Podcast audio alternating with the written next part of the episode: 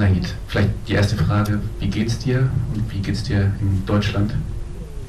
So, first of all, I would want to say thank you for all of you for being here. Zuerst einmal möchte ich allen danken, dass ihr gekommen seid, um meine Dokumentation zu sehen. Ich bin das erste Mal auf einem Filmfestival und ich finde es sehr interessant. Danke noch einmal an alle Leute, die das für mich möglich gemacht haben. Es geht mir wunderbar. Ich gewöhne mich an das Leben in Deutschland. Germany, living here. Wie lange bist du schon hier? It's almost two years that I'm in Germany now.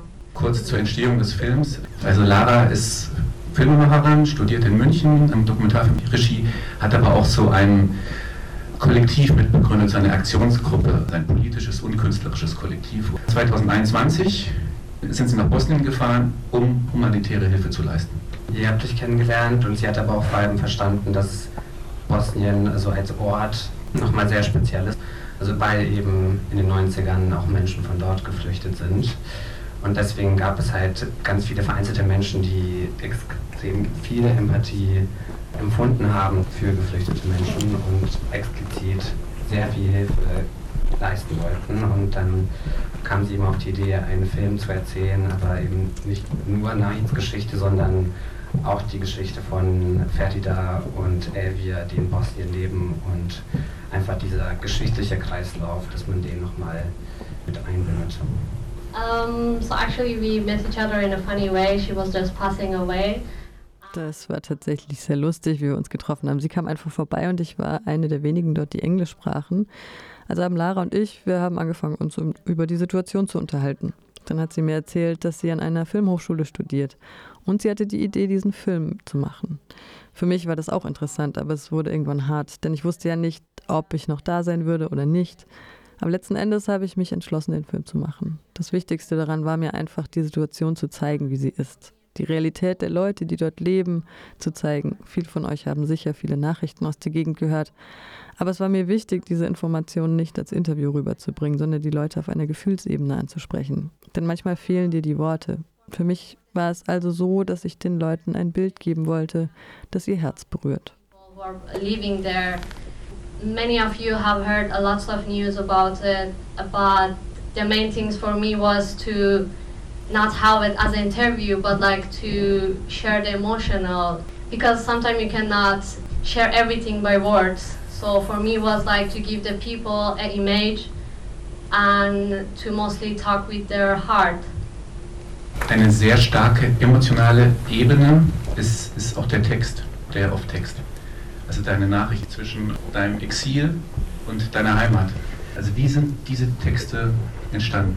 Das sind ja keine Originalnachrichten, sondern sie wurden yeah. geschrieben. So the idea of this to do uh, the story from me that I'm living. Die Geschichte, wie ich in Bosnien lebe, parallel zu dem Leben der bosnischen Leute und dann noch parallel zu einer Geschichte aus Afghanistan, wo ich herkomme, zu erzählen, die Absicht dahinter ist auszusagen, dass Krieg alle Menschen betrifft. Wenn irgendwo ein Krieg ist, betrifft er alle gleich. Das wollten wir den Leuten zeigen.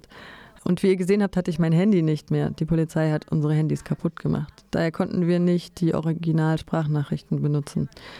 Alle diese Geschichten sind wahr, aber es haben sie verschiedene Leute erlebt. Ich habe sie versucht zu rekonstruieren und aufgeschrieben. Das war meine Aufgabe. Also some of them were also from the other girls that they told me the story so i tried to write them by myself like my thoughts and everything but they are all the realities but we try to make them as a voice messages yeah. Also so aus der Erinnerung ähm, dann nochmal so montiert und aufgeschrieben. Es gibt so diese Formulierung, die mich umhaut, aufs Spiel gehen. Also wenn man dann zur Grenze geht, geht man aufs Spiel. Weißt du, wie es zu dieser Formulierung kommt?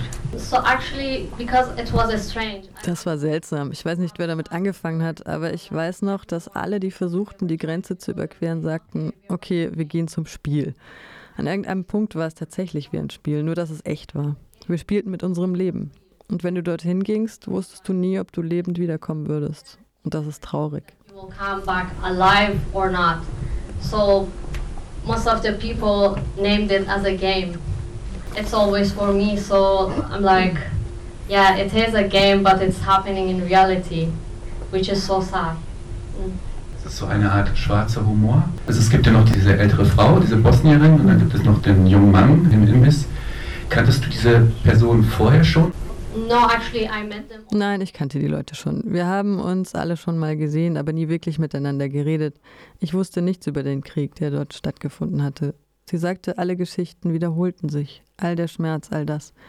Das ist mein Lieblingsteil. Die Geschichte über Afghanistan und ich, die jahrelang unterwegs ist, und dann ihre Geschichte daneben. Alles ist sehr miteinander verbunden. Den Teil mag ich am liebsten. When she said about it, I was like, okay, all the stories are coming back again, all the pains and everything, you know. So I think this this is the best part I like, like the story from Afghanistan and me that I was on the way, and also the story of her. They are really connected to each other. That's the best part I like about this documentary. Und es gibt ja diese schöne Szene, wo ihr dann zusammen irgendwie diesen Mais so auseinanderpult.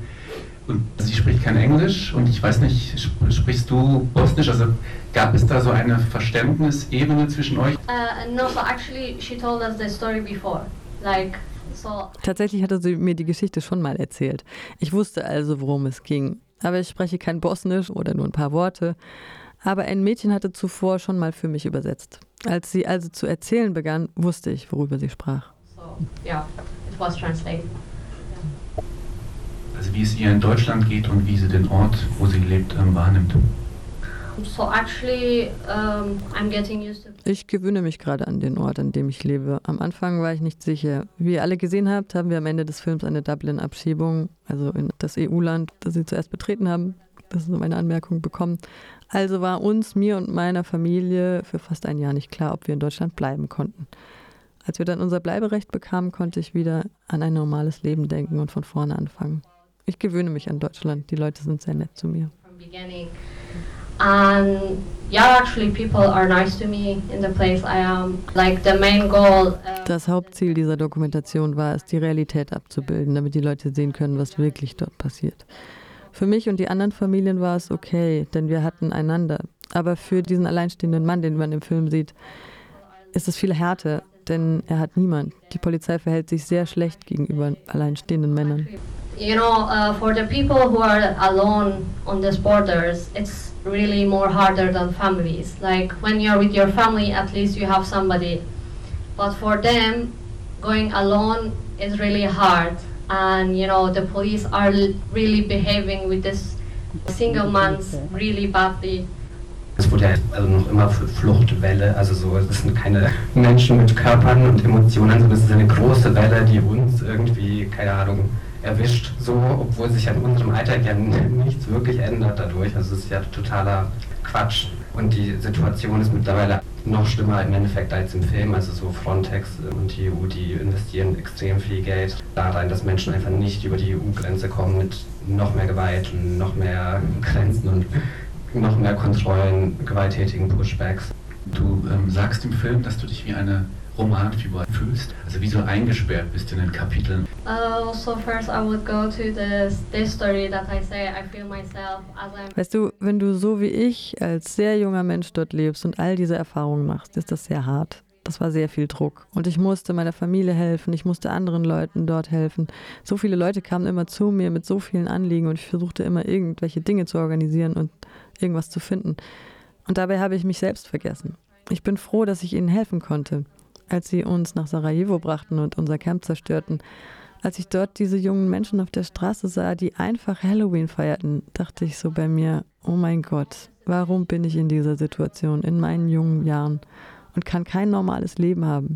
Da dachte ich, jemand wird vielleicht mein Kapitel lesen, ich durchlebe all diese Dinge und dann gehe ich zum nächsten Kapitel, das ein besseres Kapitel sein wird und auch ein besseres Leben für mich. Das war meine einzige Hoffnung auf ein normales Leben. That's why I thought, okay, so maybe somebody will read my chapter and I will go through all this and to a next chapter that would be a better chapter and better life for me. And this was the only hope, like hope of having a normal life. Wie geht es weiter mit dir? So now I'm going to a Hauptschule. Like Ich gehe gerade auf eine Hauptschule und versuche meinen Hauptschulabschluss zu machen. Ich war ja so viele Jahre nicht in der Schule, da ist das etwas schwieriger. Aber ich gebe mein Bestes, um den Abschluss zu schaffen und dann weiterzumachen. Ich weiß noch nicht was, aber ich werde hoffentlich etwas finden, das mir Spaß macht. what I'm going to do in future, but yeah, hopefully I will find something that I would like to do it for the rest of my life.